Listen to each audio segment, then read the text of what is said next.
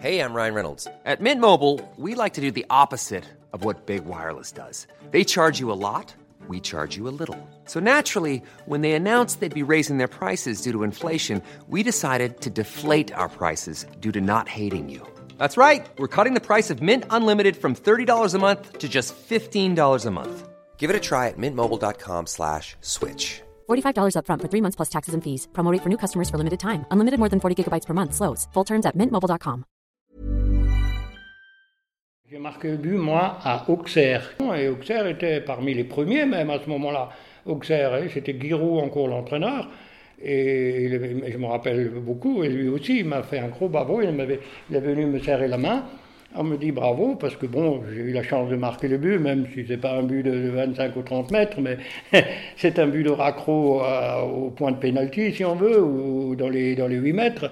Et il est venu me féliciter à la fin du match, c'est vrai.